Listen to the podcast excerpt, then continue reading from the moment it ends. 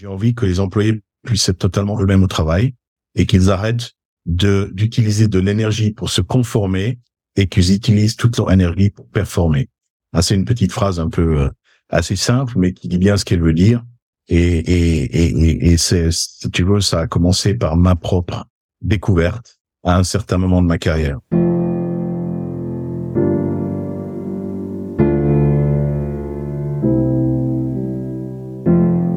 Leader serais-tu si tu t'autorisais à exprimer ce qui te tient vraiment à cœur? Quelle entreprise dirigerais-tu si sa raison d'être était alignée à celle d'un monde où l'écologie intérieure est aussi importante que l'écologie extérieure?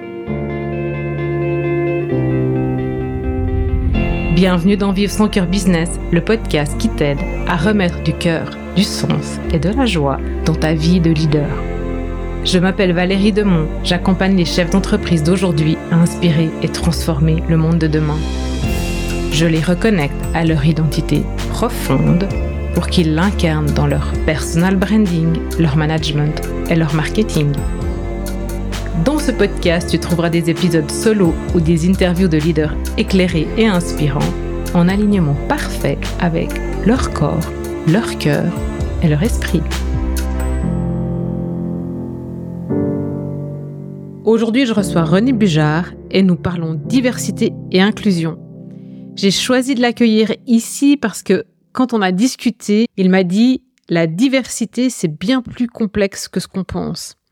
Et puis il s'est montré très authentique, presque vulnérable lorsqu'il m'a partagé son expérience de vie, son chemin, aussi euh, ce qui l'a conduit à s'intéresser à ce thème qui est presque une passion pour lui de la diversité. René il a une grande expérience dans la mise en place de stratégies de diversité et d'inclusion au sein des entreprises, notamment internationales, et j'espère que vous apprécierez cet homme qui est une très très belle personne et son partage d'expérience et que vous trouverez des pistes pour grandir vous-même et préparer votre entreprise et vos gens pour demain. Allez, c'est parti. Bonjour René. Bonjour Valérie. Merci beaucoup d'être avec nous aujourd'hui, de prendre ce moment pour euh, parler d'inclusion, diversité, de ton parcours. Et euh, avant qu'on rentre dans le vif du sujet, je te laisse te présenter. Oui, bien volontiers. Merci à toi de m'avoir invité. Donc effectivement, mon nom René Bujard. Je suis né à Genève euh, de parents d'origine suisse, même si du côté de ma maman, ils étaient italiens. Donc on a eu un petit peu ces deux cultures dans la famille en grandissant, euh, suisse et italienne.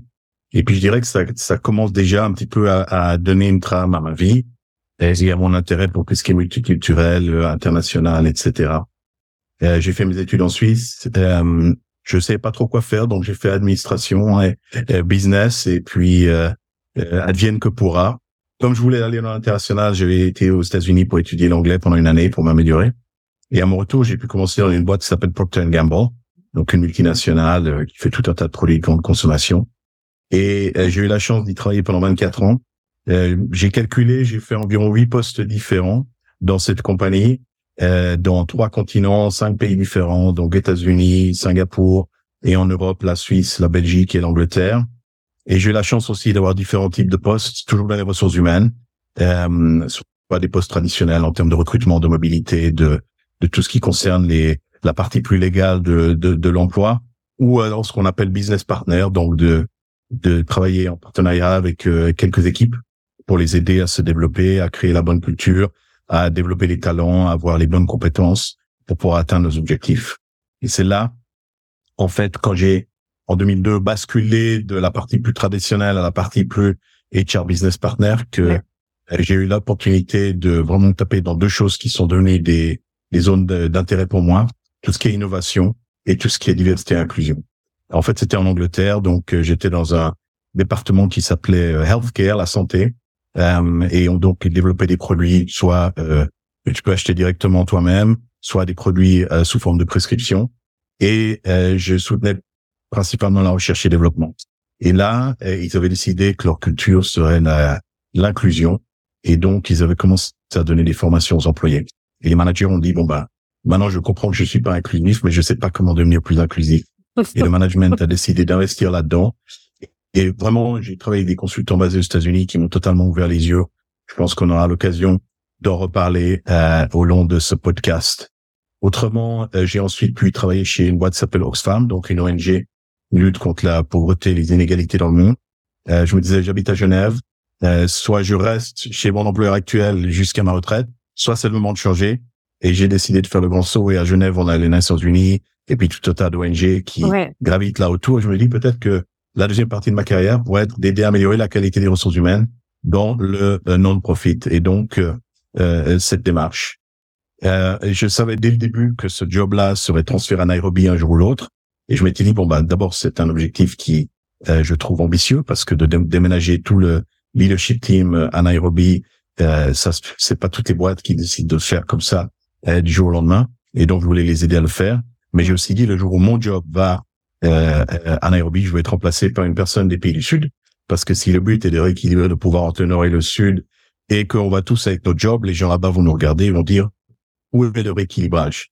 et pendant que je cherchais ensuite mon job suivant, ma, mon ancienne boss euh, de chez P&G était chez une boîte qui s'appelait Galderma dans la dermatologie. Elle m'a dit, bah, viens m'aider quelques projets pendant que tu cherches si tu peux. Et puis très rapidement, ça s'est converti en un job euh, à plein temps qui m'a donné l'occasion là de découvrir plus le monde de ce qu'on appelle private equity. Donc, euh, ces boîtes qui, qui investissent du cash dans, dans des business et qui essaient de les transformer et de les revendre en créant du cash supplémentaire. Et je viens de terminer cette euh, position-là et je travaille maintenant sur mon futur. Wow. Au niveau privé, je suis marié, mon épouse est anglaise, on a deux filles qui maintenant étudient en Angleterre, elles ont plus de 20 ans. Donc de nouveau, tu vois un petit peu de cette trame internationale euh, qui euh, guide toute ma vie. Ouais. T'es, es dedans, enfin, cette multiculturalité, quoi, en fait, euh, depuis tout jeune. Ouais, ouais. Très intéressant. Merci beaucoup pour ton partage. Pas de souci. Euh, je pense que ça serait bien. Enfin, tu vois, c'est des mots. Enfin, moi, tu vois, je viens, je viens du marketing et puis on a des grands mots forts dans le marketing. Authenticité, vulnérabilité, proximité. Mais en fait, euh, on croit que c'est des concepts, mais en fait, c'est pas des concepts. Tu vois, c'est des choses qui sont là en nous. Et euh, donc, ça, c'est, des choses on doit, on doit creuser en fait pour apprendre à, à se familiariser avec ces mots. Et puis, je pense que inclusion et diversité aussi, parce que euh, et, tu le diras, et je t'ai entendu dans d'autres podcasts, donc je vais te laisser t'exprimer là-dessus, mais je pense que c'est plus que, tu vois, ouvrir un, un WC non genré, quoi, mettre un troisième WC dans les toilettes, quoi, tu vois. Donc, euh, je, je te laisse, en fait, expliquer, en fait, c'est quoi la diversité, c'est quoi l'inclusion, inclusivité, ça veut dire quoi, en fait, pour les entreprises, et puis, nous, en tant qu'être humain, ça veut dire quoi pour nous, en fait, ou pour le leader, quoi? Absolument. Non, effectivement, je pense que euh, je suis arrivé à la conclusion, que j'ai investi là-dedans, que c'est la stratégie organisationnelle la moins bien comprise et la moins bien utilisée par les sociétés euh, de nos jours pour leur aider euh, à développer leur business avec les employés qu'ils ont aujourd'hui. Hein, il y a des études de Gallup qui disent que jusqu'à 70% des employés sont pas totalement engagés au travail. Certains sont même présents physiquement, mais absents mentalement. Et ça, c'est du gaspillage. Et en fait, si on arrive à vraiment engager la totalité des employés au 100% de ce qu'ils peuvent contribuer ou ce qu'elles peuvent contribuer, c'est tout bénéfice pour les employés et pour la société. Donc euh, ça, c'est le challenge du management euh, euh, aujourd'hui et demain. et comment c'est que l'attraction des bons talents est difficile, autant d'abord faire au mieux avec ce qu'on a aujourd'hui, plutôt que de simplement vouloir les changer. Et, et la responsabilité incombe au, au management. En fait, dès que tu as deux personnes présentes, tu as déjà de la diversité. Hein, parce que personne est équivalent, euh, même des jumeaux identiques auront des caractères légèrement différents.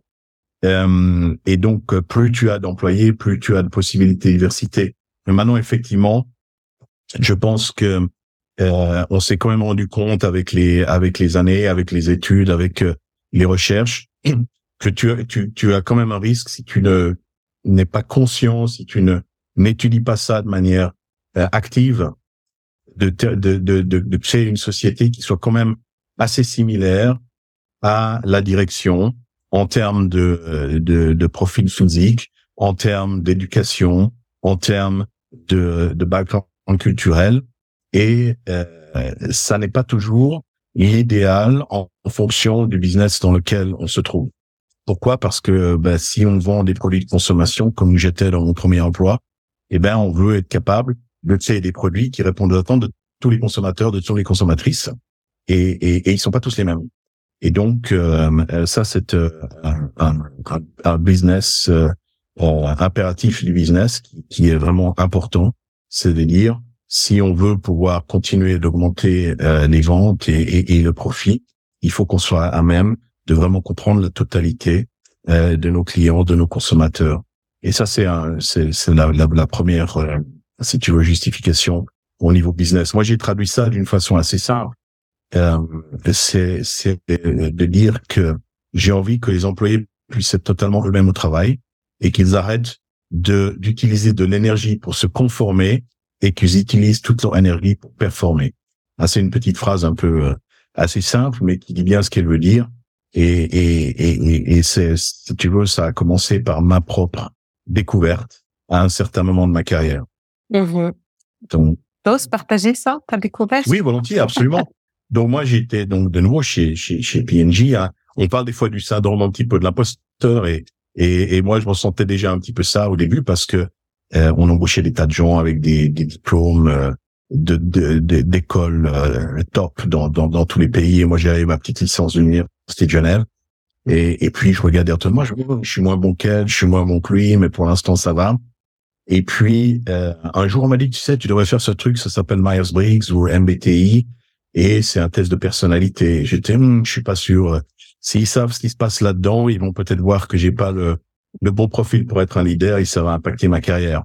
Non, non, tu sais, on va le faire. Euh, c'est un outil très éthique et en fait, euh, il n'y a pas de meilleur profil. Et, on est ressorti de cette étude où effectivement, j'ai un profil très différent de, du profil typique business. Mais ils m'ont dit, tu ajoutes de la valeur, tu, tu, donnes une perspective différente et tu es OK. J'ai dit, waouh, je suis OK. Ce poids s'est levé de mes épaules.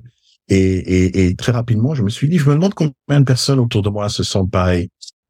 Je correspond pas totalement aux attentes du management ou de la direction, mais si je m'ajuste un petit peu, ça ira.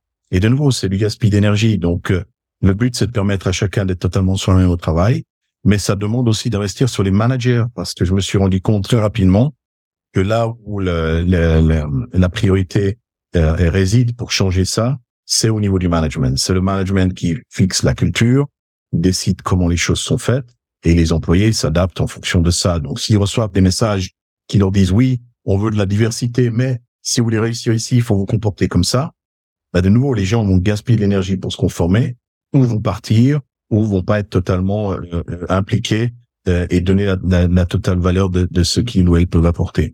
Donc, de pouvoir vraiment euh, intégrer toute cette diversité derrière quand même un plan d'action commun, ça demande du doigté et de l'éducation. C'est pas parce que quelqu'un est promu manager que du jour au lendemain, ils sont bons, elles sont bonnes à manager euh, la totalité des employés. Il y a des skills à apprendre et ce qu'on a appris pendant des décennies, c'était quand même souvent ça venait de de tout l'aspect euh, des soit du, du, côté militaire, soit du côté euh, des de la production en usine et c'est c'était quand même des trucs très cadencés, très cadrés, très standardisés. Et là, maintenant, il faut vraiment qu'on apprenne à gérer des personnalités très diverses en leur permettant à chacun et à chacune de donner la totalité d'eux-mêmes. Et c'est pas facile. C'est beaucoup plus facile de dire, moi, je traite tout le monde de la même façon que de dire, je dois traiter tout le monde de la façon qui leur correspond le mieux et qui leur permette au mieux de, de performer très intéressant parce que du coup, en fait, on n'est pas sur une diversité qui, euh, tu vois, c'est, c'est, qui, on est sur une diversité qui inclut n'importe quelle personne, n'importe quelle ethnie et n'importe quelle religion, comportement, euh, voilà. Donc tout le monde est inclus. C'est pas que que on se concentre seulement sur les gens pas blancs et pas mal, quoi, tu vois, ou euh, et je trouve que c'est intéressant, ça, parce que, ouais. tu vois, enfin, il y a, il y a un côté, il y a un côté aujourd'hui, alors je, je veux pas me mettre à dos tous les, toutes les personnes qui sont contre les hommes blancs, tu vois, mais il y a un côté qui dit, euh, enfin, j'ai entendu, moi, des hommes blancs dire, bah, je suis la, la pire chose qui peut exister aujourd'hui, quoi, parce que je suis un homme et puis que je suis blanc, quoi, tu vois, donc, euh, voilà, donc je trouve ça intéressant d'être vraiment très, très large, quoi. Moi aussi. ouais, je aussi. Ouais. Oui, non, tout à fait. En fait, euh, tu as raison. Et tu as raison. Et ce que j'ai appris des consultants avec lesquels j'ai travaillé, c'est que oui, il y a la diversité, mais elle se manifeste à quatre niveaux différents. Tu le niveau personnel, le niveau interpersonnel, le niveau institutionnel et le niveau culturel. Au niveau personnel, c'est quelles sont mes valeurs? Est-ce que je crois vraiment que tout le monde est égal? Et est-ce que je traite ces façons, ces personnes de, telle façon? Ça, ça, ça touche déjà dans le niveau interpersonnel. Donc, je vais pas te traiter moins bien que je, je traiterais une autre personne qui serait un homme, qui serait euh, voilà différente de toi. Ensuite, il y a le niveau institutionnel. Quelles sont nos nos, nos lois, nos, nos politiques de, internes en entreprise, nos procédures, comment est-ce qu'on gère les choses? Et ensuite, au niveau culturel. Au niveau culturel, c'est pas euh, comment on s'habille euh, et, et, et, quel est le l'hymne national. C'est qui a décidé que c'est mieux d'être blanc que d'être une autre couleur? Qui a décidé que c'est mieux d'être homme que d'être femme? Qui a décidé que c'est mieux d'être hétéro que toute autre expression euh, de d'orientation sexuelle? Et en fait, si tu veux, euh, euh, personne vraiment. Mais les procédures au niveau institutionnel, les systèmes ont été définis, mis en place par les personnes au pouvoir qui avaient tendance à avoir ces caractéristiques mhm. hommes, blancs, hétéros, d'un certain âge, etc. Et donc, volontairement ou même des fois, et la plupart du temps involontairement, ils ne sont pas nécessairement rendus compte que ce qui mettait en place euh, ne permettait pas l'inclusion de tout le monde. Et donc, c'est là où il y a, euh, si tu veux, une légère différence, c'est que pour créer un monde plus inclusif, on doit consciemment être prêt à étudier chaque aspect de nos politiques, de nos procédures, de la façon dont on traite les autres. On doit être prêt à retourner toutes les pierres, même s'il y a des fois des choses qu'on a mis sous les tapis et qu'on préférait pas les voir, pour vraiment pouvoir changer la culture. Et ça, c'est pas évident ça demande de nouveau de, de, de l'éducation, de la compréhension, euh, euh, et même avec les meilleures intentions, euh, euh des fois, on peut faire des choses qui sont contre-productives. Qu'est-ce que tu dirais, toi, aujourd'hui? Imagine que as, tu as cette conversation avec, tu vois, un, un manager, middle management dans une entreprise, tu vois, suisse classique, une bonne PME de, tu vois, 200, 300 personnes, je sais pas, quelque chose comme ça et qui te dit oui, moi j'aimerais faire ça, mais en fait je peux pas parce que je peux pas faire changer mes chaînes, c'est parce que euh, ça doit venir du top management et puis que eux euh, ils ont d'autres chats à fouetter, donc euh, en fait moi je suis convaincue qu'il faut faire tout ça, mais de toute façon ça ne bouge pas et puis je suis seule à me battre, tu vois, et puis ça on, on entend ça, tu vois que ce soit pour le bien-être, pour euh, l'adoption du digital, enfin pour la transformation digitale. On entend ça dans plein de domaines d'activité en fait, où, où en fait à un moment le, le si tu veux le milieu de l'entreprise, voire même euh, le bas de l'entreprise a envie que ça change et puis en gros ça coince quoi. Toi tu dirais quoi? Moi j'ai dit toujours on peut pas faire changer des gens, sème tes graines, mais mais toi tu qu'est-ce que tu dirais? Si tu veux, moi j'ai effectivement j'ai travaillé dans des grandes boîtes où euh, tu peux pas toujours à tout influencer et, et contrôler tout le monde. Donc moi mon approche en tant que euh, responsable de ressources humaines, c'est de travailler là où il y a une attraction.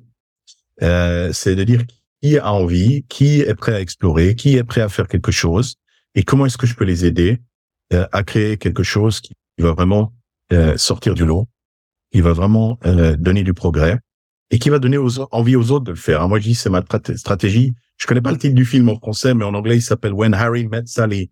Parce que tu te rappelles, c'est un film des années 80 oui, oui, avec quand, Meg Ryan et puis, quand, quand, Billy Crystal. Ouais, ouais, ouais, ouais. Voilà, et la et la fameuse scène où ils sont dans le dans le bistrot et puis euh, et, et, puis il lui dit euh, voilà, euh, moi je pense que euh, enfin il parle de d'orgasme, tu vois, et puis il dit moi je sais que les femmes voilà, enfin il pense qu'il il est sûr que c'est grâce à ses performances qu'il provoque ce type de réaction. Et puis elle, elle lui montre, voilà, elle, elle simule ça dans le mm. dans le bistrot. Et la scène qui est assez marrante, c'est qu'après à une autre table, t'as la serveuse qui demande à une petite dame, une vieille dame, qu'est-ce qu'elle veut manger. Elle dit, j'aimerais bien la même chose qu'elle. Mm. Et en fait, si tu veux, c'est c'est ça, c'était de dire, si on essaie de pousser les choses sur les gens qui ont pas envie de le faire, mais que c'est un dictat, un mandat de, de, de, de, plus haut, souvent, euh, tu auras de la résistance et puis tu, tu auras pas un engagement suffisant euh, et nécessaire. Par contre, si tu commences avec ceux qui ont envie de travailler et puis que et puis que ça vraiment transforme la culture, l'ambiance euh, dans l'équipe, que tu vois que tous les employés sont super, tu vois, ils ont, tu sens qu'il y a un buzz. Et, et les autres managers disent, bah, j'aimerais bien la même chose. Tu peux venir faire chez moi. Ouais. Tu vois? Donc, tu commences comme ça. Et tu, donc, c'est de monter un petit peu des, des, des, à travers des pilotes, à travers des, des, euh, des processus de démonstration, comment tu peux atteindre les meilleurs résultats. Ça, c'est une façon de le faire. Après, bien sûr, tu as quand même des fois le dictat qui vient en haut. Ça peut être les, les, les investisseurs. De plus en plus d'investisseurs maintenant forcent les boîtes à avoir de la diversité au niveau du board, au niveau euh, du, de la direction. Ça peut être euh, euh, les concurrents, ça peut être les fournisseurs, ça peut être les clients. Donc, as, au niveau externe, tu as aussi des, des forces qui peuvent pousser la direction à faire des progrès de toute façon. Mais voilà, on essaye toujours de faire où on est avec ce qui est sous notre contrôle et puis euh, d'essayer de créer une espèce de d'émulation. Mais tu as tout à fait raison. Je pense que la, la bonne intention ne suffit pas hein, parce que c'est pas seulement une compréhension au niveau intellectuel qui est nécessaire. Il faut aussi transférer ça dans le faire. Donc, parler des quatre niveaux euh, d'où euh, où le changement est nécessaire. Euh, les consultants ont aussi dit qu'il doit être dans trois dimensions.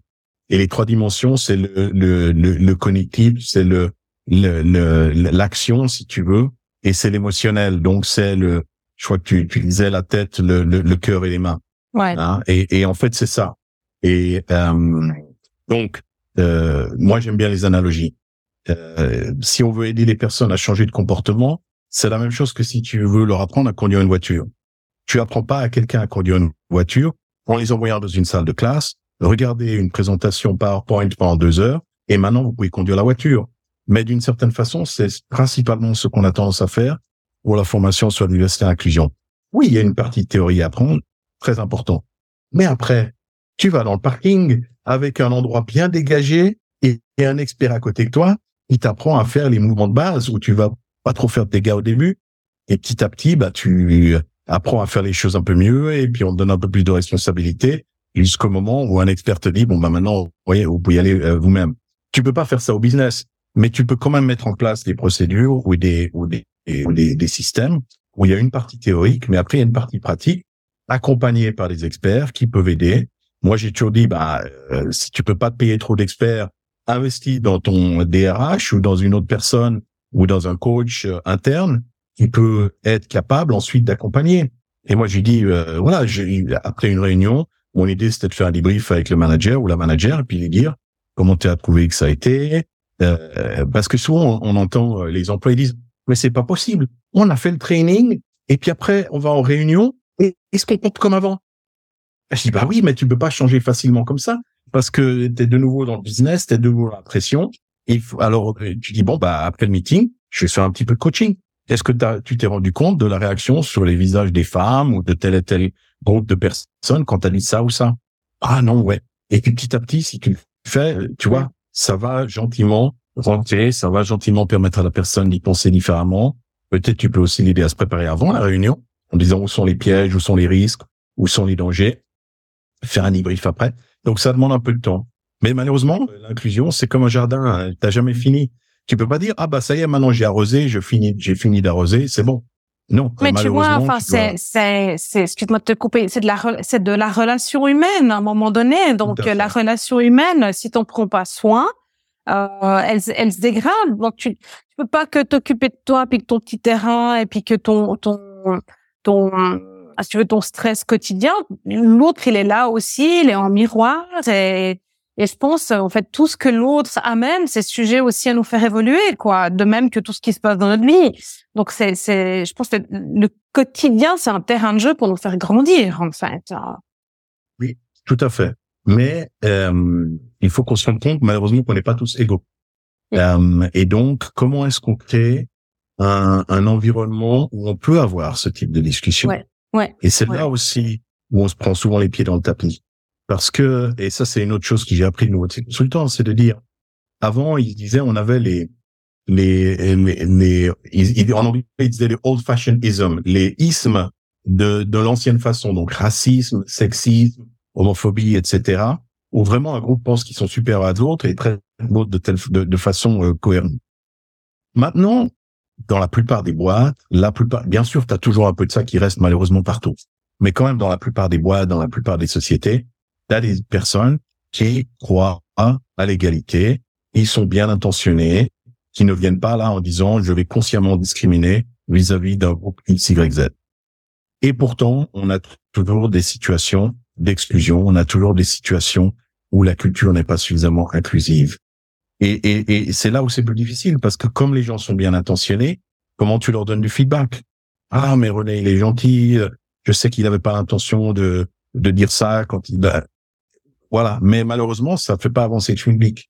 Donc, euh, et, et, on a des managers qui disent, moi, je dis que ma porte est ouverte, mais personne vient jamais. Et je dis, ouais, mais vas-y d'abord, Valérie, va te plaindre, puis après, on verra comment tu vas être prêté. Parce que malheureusement, souvent, les gens qui osent se plaindre, qui osent lever la main, ben, petit à petit, elles sont, ça a un impact sur leur carrière, voire sur leur emploi. Et donc, les autres disent, bon, ben voilà, pourquoi? Parce qu'on a appris ça pendant des, des décennies, euh, des siècles, que c'est dangereux de sortir la tête du lot. Euh, il faut rester dans la masse, et puis là, euh, il y a la sécurité dans, dans le nombre, si tu veux. Et, et, et donc, même si les managers ont l'intention de changer ça, c'est pas facile du tout. Ouais, c'est un, ouais, bah culturellement, moi je pense que chacun, en fait, on va devoir tous s'y mettre, en fait. Ou, ou bah nous on est on, on est en route hein, depuis un moment, je pense. Je t'entends parler, donc tu es bien conscient de tout ça. Et je pense que tu as fait un gros travail sur toi aussi.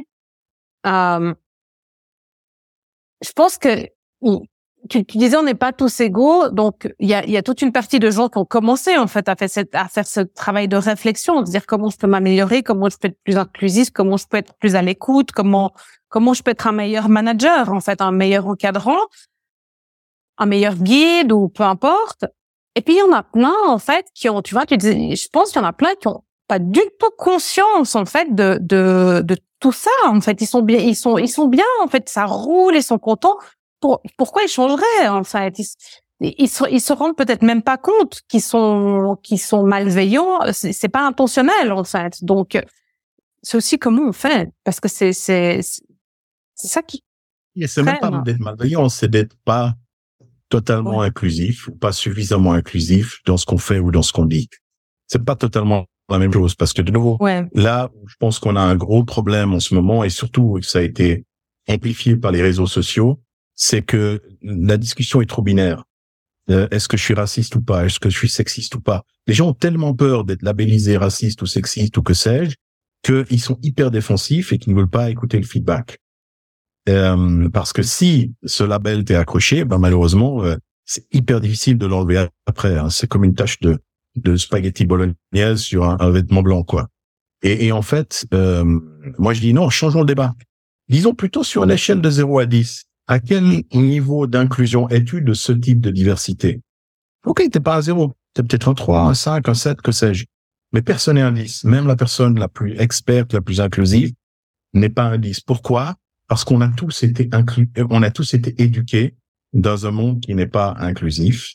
Et malheureusement, on a hérité d'un certain nombre de choses, de nouveau, depuis des décennies, depuis des siècles. Et c'est hyper dur à changer. Et donc, de dire personne n'est un 10, mais vous n'êtes probablement pas un zéro non plus. Ça crée un contexte où on peut avoir un dialogue parce que c'est pas est-ce que tu es du bon côté ou du mauvais côté de la division, c'est on est tous sur le chemin, on est tous sur le journey, on a tous des choses qu'on peut apprendre. Et ça, de nouveau, les consultants qui, qui ont commencé parce que c'était une grosse pression, c'était une espèce de, de poids sur les épaules des managers. Ils ont dit non, le but, c'est pas de créer une société ou un environnement totalement inclusif, parce que ça, c'est utopique ça n'existe pas. Le but, c'est de voir ce qu'on fait qui est inclusif et de le soutenir, et puis de voir ce qu'on fait qui est pas inclusif et de voir comment on peut travailler dessus et l'améliorer. Mais après, euh, de nouveau, euh, euh, t'as des managers des fois qui disent bon, ok, bon bah dis-moi ce que je dois faire. Bah ça dépend. Il y a pas, c'est pas une question du style 2 plus 2 égale 4 et toutes les autres réponses sont fausses. Le type de question dans la diversité et l'inclusion, c'est quelle est la bonne température dans cette salle? Eh ben, il y a autant de bonnes températures qu'il y a de personnes dans la salle, malheureusement. Et, et toutes les temps, il n'y a pas une température qui est plus juste que l'autre. Euh, maintenant, oui, historiquement, c'est peut-être le chef, euh, souvent homme blanc euh, hétéro, qui va décider. Ou c'est le ou la responsable, mais souvent c'est le responsable de tout ce qui est euh, maintenance technique, service technique du bâtiment, qui va décider. Euh, mais après, tu peux avoir d'autres processus aussi. Tu peux dire bon bah écoutez, euh, on, va prendre la, température sans jeu de mots de, et demander à chacun, à chacune ce qu'il préfère. Puis après, on va aller avec la majorité. Mais d'aller avec la majorité, souvent, ça devient la dictature de la majorité. C'est-à-dire que les gens sont minorisés sentent que eh ben, leur voix compte pas. Et puis souvent on leur dit bah désolé, c'est démocratique, donc euh, il faut il faut vous y faire. Oui, mais quand tu es toujours du mauvais côté, tu te dis bah ça c'est pas un environnement pour moi parce que ça marche jamais en fonction de mes besoins. Tu pourrais dire bah on va demander à chacun d'écrire sa température et tous les jours on va changer. Comme ça au moins chacun son tour, on a un jour la bonne température. Ou tu peux dire bah on va peut-être faire un petit peu plus froid qu'un petit peu trop chaud c'est plus facile de rajouter une petite laine que de se déshabiller, surtout dans un environnement euh, euh, professionnel. Et, et souvent, c'est moins la réponse qui compte que le processus. Est-ce que le processus qui a permis d'atteindre la décision a été suffisamment inclusif? Est-ce que chacun et chacune a pu s'exprimer et être écouté sans jugement? Euh, Est-ce qu'on a pu retourner vers chaque personne et leur expliquer pourquoi on a pris la décision et pourquoi peut-être la décision qu'on a prise est pas nécessairement celle qu'il voulait ou elle voulait donc, tu vois, c'est un petit peu ça euh, le type de challenge qu'on a, c'est que c'est beaucoup plus facile de dire on traite tout le monde de la même façon. Et moi, j'ai des managers qui aiment bien, même qui se plaignent de ah ben c'est la politique RH, je peux rien faire. Oui, mais quand tu leur dis bah t'as le choix, ils détestent parce qu'après c'est eux qui doivent assumer vis-à-vis de l'employé pourquoi ils ont choisi A plutôt que B, et c'est pas toujours confortable. Ouais. Mais euh, voilà, donc c'est euh, c'est moi je trouve ça fascinant parce que autant si tu travailles sur un produit euh, ben chaque boîte et chaque produit est le même. Autant si tu travailles avec des employés et des managers, chaque personne est différente et c'est toujours euh, un nouveau défi, un nouveau challenge de les aider à atteindre le meilleur d'eux-mêmes. C'est super intéressant. J'aime beaucoup quand tu dis en fait que tu vois il y a une marge entre 0 et 10, tu peux, c'est pas, c'est pas binaire, quoi. Donc, tu peux, tu as une marge de progression. Et je pense, tu vois, tu, parlais de, de, d'imposteur tout à l'heure ou de se sentir pas un peu moins à la hauteur par rapport à ceux qui ont des, des papiers de grandes boîtes et tout ça, de grand, grandes écoles. Moi, je pense que j'ai, j'ai vécu la même chose que toi en entreprise à me dire, euh, ben ouais, moi, avec mon brevet, euh, voilà, euh, j'ai pas de master, j'ai pas de doctorat et pourtant le taf, je le fais la même chose mais en fait je me sens moins bien tu vois. Là aujourd'hui j'ai un petit un petit syndrome en me disant ouais je je je suis pas très douée en français. Euh, j'aimerais écrire un livre. Ben j'ose pas écrire parce que pourtant j'écris beaucoup. Euh, j'ai pas je viens pas d'une grande école dans laquelle j'ai appris le français quoi tu vois. Donc j'écris le français comme je le parle quoi. Donc c'est très enfin tu vois c'est intéressant en fait tout puis d'un autre côté ben il y a tout un tas de gens qui adorent en fait quand on parle et puis qu'on peut euh, que eux nous comprennent quoi tu vois. Donc euh, en fait je pense qu'il il doit y avoir de tout pour tout le monde. Oui et si tu veux ça c'est une autre forme d'exclusion c'est l'élitisme hein, c'est-à-dire que il y a un groupe de personnes qui excluent un autre parce qu'il leur, il leur faut comprendre qu'ils sont moins bien qu'eux. Euh, et, et, de nouveau ça c'est une forme d'exclusion. Donc si tu veux ça c'est une autre chose que j'ai appris c'est que les, il y a les différences mais il y a aussi la différence de pouvoir entre le groupe qui a eu accès au pouvoir, qui a pu contrôler le dialogue, les standards, qu'est-ce qui est juste, qu'est-ce qui est faux, etc., et les autres, et, et ceux qui ont été historiquement exclus. Donc, par exemple, quelqu'un va dire, oui, mais les rouquins, les rouquins aussi, si tu... Alors, à un certain niveau, peut-être, mais c'est quand même beaucoup moins euh, important, beaucoup moins historiquement grave que certains autres types d'exclusion euh, qui, qui, atteignent. Moi, je me rappelle au début euh, avec mon épouse là, quand on commençait à sortir ensemble, euh, me dit ah non, on va pas dans cette rue, euh, c'est trop dangereux. Je dis mais attends, moi j'ai jamais dû décider et choisir si je peux aller dans cette rue ou dans telle autre. Tu vois, moi je suis un petit peu corpulent, bien, euh, voilà.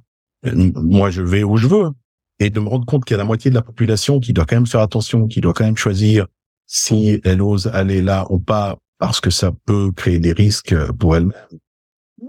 Ça ouvre un petit peu.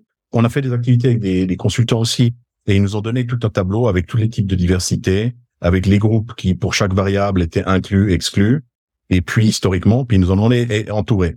Alors moi, j'étais euh, inclus, inclus, inclus, inclus, jusqu'à ce que j'arrive à peu près en bas de la page, où c'était euh, anglais comme deuxième langue dans un environnement multinational où l'anglais est la langue principale.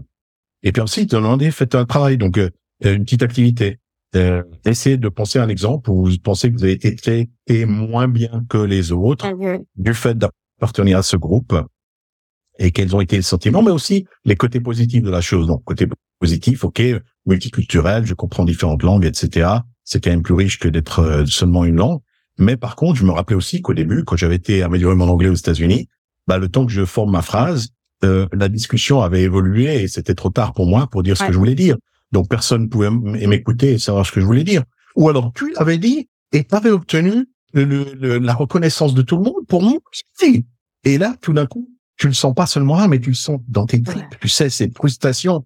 Et je me suis dit, je me suis dit, waouh, si je sens ça que pour la langue, qu'est-ce que c'est d'être une femme, d'être une personne de couleur, d'être une euh, euh, des personnes LGBT, etc. C'est c'est euh, voilà. De nouveau, ça m'a ouvert les yeux. Et je me suis dit, il faut que je comprenne. Et ils avaient de nouveau ces, outils en disant, euh, avec des bonnes intentions, c'est très difficile d'avoir ce type de dialogue parce qu'on se sent facilement jugé sur ses intentions. Or, la personne ne veut pas nécessairement attaquer nos intentions, mais dire malgré tes bonnes intentions, voilà comment j'ai ressenti, malheureusement de manière un peu négative, ce que tu as dit ou ce que tu as fait. Et je pense que le moins qu'on puisse faire, c'est de les écouter et puis de, de, au moins de valider leurs sentiments. Ok, je suis désolé, c'était pas mon intention, mais je comprends que ça a causé ce type de sentiment chez toi. Qu'est-ce qu'on peut faire? Comment est-ce qu'on peut corriger ça? De travailler ensemble pour trouver une solution aussi. Ouais, mais tu, vois, ça, ça nécessite de d'ouvrir le dialogue en fait et de, de chacun oser se montrer euh, vulnérable. Tu vois, on en parlait en, en intro. Euh, d'oser dire je je sais pas comment faire. Comment est-ce comment est-ce que tu as envie que que je, je t'inclue que je te, je te que je sois avec toi en fait pour que tu sois bien? Et c'est hyper difficile parce que dans le monde du business aujourd'hui malheureusement c'est quand même hyper compétitif. Euh, pour atteindre le niveau de management auquel la personne est aujourd'hui elle a dû se battre. Elle a dû euh, mettre en avant tous ses points forts puis essayer de cacher un peu tous ses points faibles et tout, d'un coup, tu leur dis, maintenant, faut commencer à dévoiler vos points faibles. Bah non, parce que c'est dangereux. Euh, et pendant que je travaille sur mes points faibles, il y a des personnes qui vont sauver à moi, qui attendent de me poignarder dans le dos pour prendre ma place. Ouais. Mais voilà, c'est la même chose que si tu dis à un Federer ou à un Vabrinka, si tu veux continuer à t'améliorer, tu dois changer ton service. Et on dit, ah, mais moi, je suis bon avec le service que j'ai aujourd'hui. C'est comme ça que je suis devenu un champion. Pendant que je change mon service, je serai moins bon et donc, euh, les autres vont me dépasser. Et c'est ça qui est difficile pour, le, pour les managers aujourd'hui, c'est dire comment est-ce qu'on arrive à créer un environnement où c'est ok pour eux et elles d'admettre là où ils sont peut-être moins bons, là ils ont envie de, de se développer, ou peut-être euh, ne savent même pas, mais ont besoin de se développer et de progresser. Et donc, euh, il faut de nouveau, idéalement, avoir management qui dise on veut changer notre culture et il faut commencer depuis tout en haut le plus haut on peut commencer, le mieux c'est. Et donc, moi, je me rappelle quand j'étais Procter en Angleterre, on avait vraiment dit, c'est la culture qu'on veut changer. Euh, et donc, on n'avait pas singularisé un seul groupe, par exemple les femmes. Mais on avait dit, on va avoir un groupe de travail pour les femmes, on va avoir un groupe de travail pour les personnes de couleur, on va avoir un groupe de personnes pour les les laborantins, parce que de nouveau, il y avait un problème de, de classe entre le management et les personnes dans les labos. Ouais. Puis ensuite, on a créé le premier groupe euh, LGBT euh, qu'on avait dans hors des États-Unis euh, pour créer là-dessus aussi. Et donc les gens ont dit bah ok, au moins on sent qu'on ne dit pas c'est vous le problème, mais on nous dit c'est la culture le problème et on, on, nous donne des forums et des opportunités de discuter pour voir comment ces problèmes se manifestent et, et qu'est-ce qu'on peut faire pour pour euh, pour progresser. Ouais, c'est génial parce que finalement euh, tu vois, de le faire de cette manière-là, ben tu, tu, tu, tu mets pas le doigt en fait tout sur tout ce qui va pas. Tu permets en fait aux gens d'aller là où ils ont envie de contribuer et puis de, de se réinvestir, de se réengager euh, au sein de l'entreprise. Que tu disais tout à l'heure en, en intro, euh, on a un grand désengagement dans les entreprises en ce moment. Donc euh, voilà, ça permet déjà ça quoi, aussi. C'est ça. Et mais de nouveau, après ça se tu peux faire tout ce que tu veux au niveau des nouveaux institutionnels. Tu peux changer tout là. On a changé la, la loi euh, au niveau de l'égalité salariale il y a combien d'années arrière et pourtant on n'a toujours pas aujourd'hui. Puis après, on va donner chaque cas, on va dire ah oui, mais tel cas c'est parce que si, parce que ça. Donc comment tu passes de la ligne du au, au, macro et puis où est-ce qu'il y a des voilà. Et, et je pense que on doit regarder à tous les niveaux et, et on va peut-être se rendre compte ah oui, mais c'est parce que les femmes, elles prennent un, un, une pause de carrière pour les maternités. Bon, ok, très bien, mais après, pourquoi est-ce qu'on les pénalise? Euh, Comment est-ce qu'on arrive à mettre en place des systèmes qui euh, font que même s'il y a une pause, euh, c'est pas un, retard qui n'est jamais récupérable par la suite? Euh, moi, quand j'étais euh, dans la boîte là, Oxfam, je me rappelle une collègue anglaise dans les ressources humaines qui m'a dit René, t'es contre les hommes blancs britanniques. Et je dis non, je suis pas contre les hommes blancs britanniques, mais si on a un poste de, de, de, de, chef de pays pour lequel on recrute, et puis que les quatre finalistes que vous me donnez, c'est que quatre hommes blancs britanniques, je dis il y a un problème. Ça veut dire que euh, notre processus n'a pas été suffisamment inclusif de trouver les talents, euh, des talents de nationaux du pays, par exemple. Et puis après, on dit, OK, si nos règles, c'est il faut avoir un diplôme avancé, donc master ou plus, il faut avoir l'expérience dans deux, trois, quatre, cinq pays, il faut avoir travaillé sur ce type de, de, de problème. Il y a eu cette opportunité jusqu'à maintenant. Bah, les gens qui sont déjà dans le circuit, qui sont déjà des expatriés, et par définition, on exclut les personnes. Et pourtant, maintenant, dans chaque pays, tu as des personnes très compétentes qui ont été dans des universités de haut niveau et qui sont tout à fait capables de faire le travail aussi. Mais il faut qu'on change notre mindset. Et c'est pas facile. Ouais, c'est ça. Et puis, euh, tu vois, moi, moi, ça me fait penser au, changer de mindset et puis vraiment, alors l'état d'esprit, c'est, c'est une chose, comment tu vois les choses, mais après, comment tu t'exprimes, comment tu le formules, parce que, enfin, tu vois, moi, il y a, y a quelques années, euh, je, je, rencontre une femme, on commence à discuter et tout, puis je, tu vois, je lui parle de, elle me demande si je suis en couple, machin, je lui parle de mon mari et tout, puis après, tu dis, et puis toi, t'es marié. Et non, je suis en couple avec une femme, ou tu vois, j'ai dû dire, euh, et, ton mari fait quoi, ou un truc dans le genre, je me dire, ah, je suis en couple avec une femme. Et alors là, je me dis, mais attends, je dois changer mon vocabulaire, en fait. Je veux dire, quel est ton partenaire, tu vois, ou, et puis pourtant, enfin, moi, je, je, je me considère comme super ouverte, et voilà, pourtant, mon vocabulaire, il est, il est toujours euh, standard. Enfin, si t'es en couple, c'est un homme, une femme, et puis c'est ça qui donne une famille, tu vois. Et je, et je parle encore comme ça, même si j'ai envie que tout le monde puisse être lui-même euh, en famille et avoir des enfants et tout ça. Enfin, tu vois. Mais mais mais j'ai pas encore fait le changement en fait dans dans mes mots. Oui, mais après, il faut de nouveau. Moi, je suis je suis plein de compassion pour tout le monde dans ce processus parce que c'est hyper difficile pour tout le monde. Et donc, euh, ça, c'est un autre des problèmes. Hein. Tu parlais des toilettes inclusives et ce genre de trucs-là au tout début. Les gens qui se concentrent uniquement sur essayer de trouver les fautes et puis de blâmer les personnes pour ne pas avoir dit ou fait les choses parfaitement, euh, à mon avis, c'est pas la bonne approche. Un, parce que personne n'est parfait. Donc, avant de nettoyer devant la, devant la porte des autres, nettoyez devant votre propre porte à vous. Et malheureusement, tous les jours, il y a des choses à nettoyer devant la porte de chacun et de chacune. Et puis, deuxièmement, plutôt que de dire, OK, qu'est-ce qu'on peut apprendre de ça et comment est-ce qu'on peut changer les choses? Moi, j'ai été travailler de, de, deux ans aux États-Unis au milieu des années 90. Bah, j'étais vraiment euh, pétrifié à l'idée de dire quelque chose de, d'incorrect au niveau des, des relations raciales parce que je savais que c'était un, un sujet assez chaud là-bas et moi, je n'avais pas du tout travaillé là-dessus. Euh, et donc, euh, voilà, j'ai, dû apprendre, le, le, les, euh, comme tu dis, les codes, les vocabulaires. Mais j'ai appris aussi que les mots changent.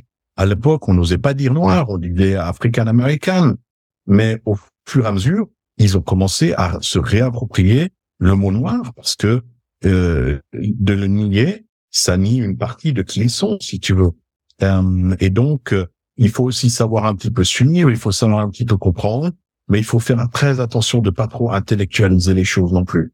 Hein, parce que autant parler de l'élitisme avant avec euh, avoir un master, un PhD ou, pas, mais euh, tu peux aussi avoir maintenant des gens qui sont très impliqués dans, dans le domaine de la diversité et inclusion, qui commencent à utiliser des mots de plus en plus scientifiques, de plus en plus longs, de plus en plus composés, et, et, et, et qui finalement font que la plupart des gens sont un peu perdus, euh, et, ça, et ça n'aide pas à avancer les choses. Donc je pense qu'il y a une partie académique qui est importante. Mm-hmm. Euh, on se rend compte maintenant que malheureusement le monde n'est pas aussi simple et aussi facile à tout catégoriser qu'il l'aurait été au début, parce que des races pures n'existent quasiment plus. Hein. On est tous des mélanges de différentes races, donc euh, euh, et voilà. Je veux dire, tu, tu le décris comment?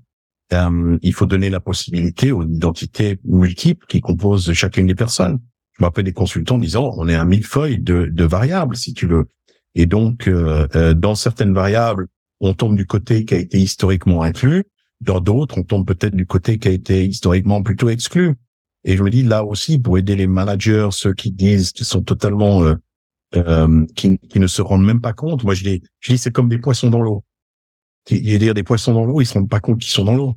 Jusqu'à ce que tu les sortes de l'eau, bah, il est totalement euh, dans un environnement et puis son corps est totalement euh, dessiné pour être parfaitement en adéquation avec cet environnement. Puis un jour, ils se disent, on va être plus inclusif, on va embaucher des chats. Et puis ils se rendent compte que les chats, ils ont de la peine dans l'eau. Mais ils veulent les aider, donc ils disent, on va leur donner des cours de natation. Et puis tu sais, si tu restes ta fourrure, tu seras plus comme nous et ça sera plus facile pour toi. Et ils continuent de se plaindre avec tout ce qu'on fait pour les aider. Et puis les chats disent, oui, mais venez dehors de l'eau et venez un petit peu travailler avec nous dehors de l'eau, puis après on verra si tu veux, c'est un petit peu, je m'excuse de l'image est un peu simpliste, mais je trouve c'est très bien parce que ça parle à tout le monde, tu vois. Donc c'est très bien. Merci. Donc voilà, donc c'est de dire il y a différents environnements. Euh, nos environnements étaient parfaitement créés pour le type de personne. Un autre exemple. Euh, euh, on, on, dit ben les femmes, on ne devrait pas leur, leur, forcer à choisir entre la, carrière et la famille. Et historiquement, on leur a toujours dit ben s'il faut choisir, malheureusement vous devez choisir la famille et sacrifier votre carrière. Mais également aux hommes, on leur a dit depuis des décennies que s'ils doivent choisir, ils doivent sacrifier la famille et ils doivent choisir la carrière. Et je suis sûr qu'il y a des tas d'hommes, moi y compris, qui ont souffert de ça, bah, qui n'auraient pas voulu devoir choisir entre les deux. Et donc, quand on corrige, il faut qu'on corrige pour les deux. Et de nouveau, si ça fait des années maintenant qu'on travaille pour améliorer les choses euh, au niveau du genre pour les femmes, on n'a pas suffisamment investi dans la partie homme de l'équation pour aider les hommes à mieux comprendre le pourquoi du changement. Comment est-ce que ça va être bénéficiaire pour eux aussi? Ah, moi j'ai remarqué que dans des boîtes où j'étais, même les managers les plus éclairés disaient oui, c'est important pour eux ou pour elles. Mais je dis tant qu'ils disent pas c'est important pour moi, on va pas y arriver. Et d'avoir un environnement plus inclusif où il y a plus de diversité, où il y a plus de différents points de vue, euh, c'est bénéficiaire pour tout le monde, y compris le groupe dominant. Mais c'est sûr que si avant tu avais 10 promotions, tu avais 9 promotions allaient à des hommes et une seule à une femme, et maintenant tu as 5 et 5, il y aura moins de promotions pour les hommes. Alors tu peux leur dire, oui, bah arrêtez de vous plaindre, ça fait des décennies que vous bénéficiez du système. Ah bah, pas moi, mes prédécesseurs peut-être, mais pas moi. Pour moi, euh, donc et, et, là au nouveau les consultants ont été utiles parce qu'ils ont dit oui, il y a des sentiments au travail, on ne peut pas les ignorer. Euh, et il y a des sentiments positifs et négatifs de faire partie des deux groupes. Et tu peux pas dire de nouveau au groupe historiquement à bénéficier, ils n'ont pas le droit d'avoir des sentiments négatifs. Et, et, et, parce que là, autrement, tu vas avoir tout ce cet aspect réactionnaire qu'on a de nos jours avec Trump, avec Brexit, avec certains mouvements hyper populistes euh, qui sont contre tout ce changement. Mais de l'autre côté, il faut aussi qu'on soit beaucoup plus euh, compassionné, de nouveau, qu'on ait beaucoup plus de compassion, qu'on qu'on arrête de euh, euh, de, de, traiter certaines personnes de, mauvaises ou de faisant partie du problème. Et disant non, on est tous dans le problème heureusement et on a tous euh, un rôle à jouer pour essayer de changer. Désolé, je vais dans tous les sens. Ah, j'adore. Non, non, mais je, moi, je suis, je suis, tu m'as embarqué, quoi. Donc, je suis, je suis, enfin, tu, tu vois, on entendait, je, je viens sur un sujet d'actualité. Naël, je crois, le jeune, hein, en, France, là, qui est, voilà. Euh, il y a eu des réactions dans Lausanne et voilà donc j'entends autour de moi oui mais enfin on n'est quand même pas en France et puis c'est pas nanana enfin tu vois je dis mais c'est pas en fait parce que on n'est pas en France ou parce qu'on n'est pas dans le même contexte voilà que les personnes ici elles souffrent pas quoi donc il y a, y a peut-être on sait et puis on n'a aucune idée de pourquoi elles se sont comportées comme ça peut-être c'était pour rigoler peut-être c'était juste facile mais peut-être qu'il y avait vraiment quelque chose à exprimer et puis peut-être c'est le moment aussi de de se rapprocher d'elles et puis d'aller écouter ce qu'elles ont à dire. Et vraiment, quoi. Pas juste, euh, voilà. Donc, je, comme toi, enfin, c'est, c'est, je crois qu'on vit dans un monde qui est très complexe aujourd'hui et puis on peut pas tout simplifier. Je crois qu'on peut, je sais même pas si on arriverait à comprendre tout le monde, en fait. Et en tout cas, on, si on arrive à, tu vois, avoir un peu de compassion pour plus de personnes, je pense que ça sera déjà beaucoup mieux, quoi. Ouais, non, t'as raison. Et de nouveau, là, c'est une chose que j'avais appris avec une de ces consultants, c'est qu'ils disent que quand la culture est pas inclusive, ça génère un certain type de comportement. Et le premier comportement, c'est que ceux qui se sentent pas inclus, ils commencent à avoir des comportements contre-productifs.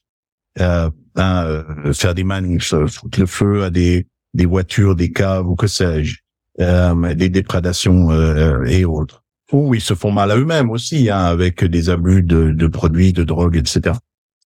De l'autre côté, tu as tendance à être beaucoup plus de nouveau réactionnaire aussi et de dire bon bah puisqu'ils n'arrivent pas à se prendre en main, on va devoir devenir de plus en plus interventionniste et au lieu d'aider, ça exacerbe le problème.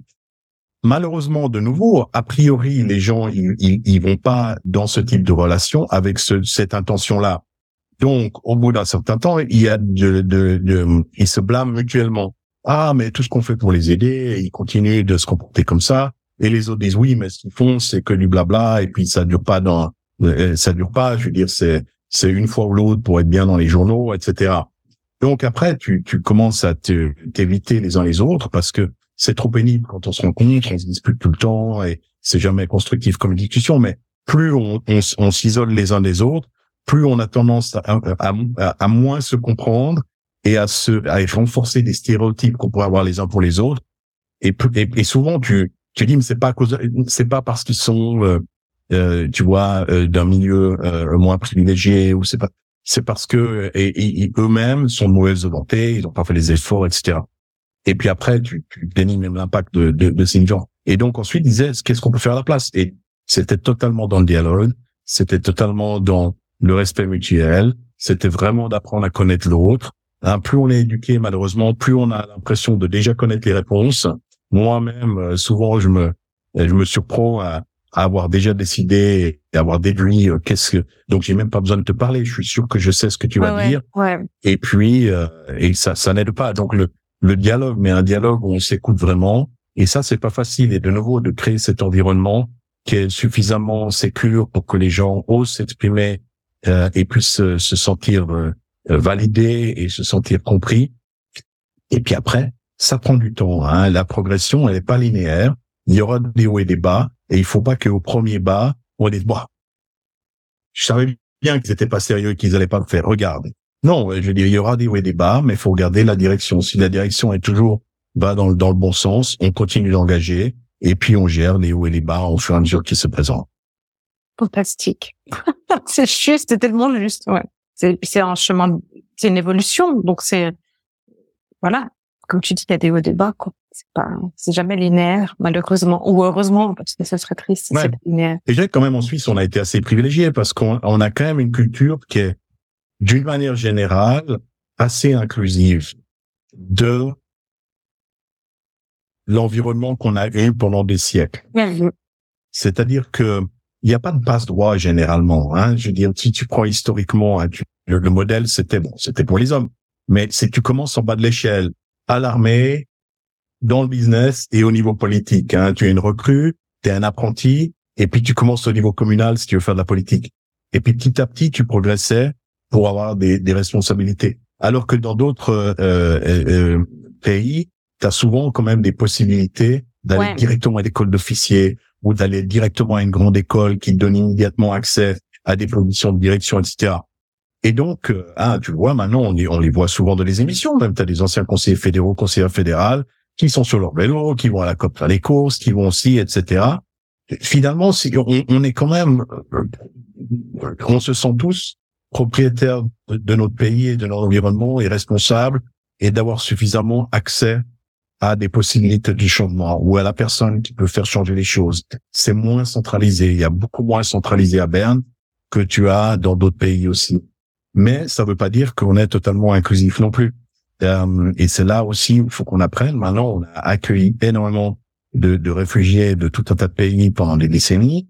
Euh, maintenant, on, on, est un petit peu moins accueillant, mais aussi, ben, je comprends que il y a de plus en plus de demandes et puis que les, les gens, ça leur pose quand même des soucis aussi à ce niveau-là.